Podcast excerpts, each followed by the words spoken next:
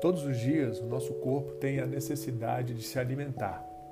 Mas quantas manhãs você alimenta o seu espírito e a sua alma? Aliás, do que você os tem alimentado? Esses podcasts são alimentos diários da palavra de Deus e eu quero compartilhar com você todas as manhãs o pão diário. Se alimente, saboreie e compartilhe esse pão com seus amigos e parentes.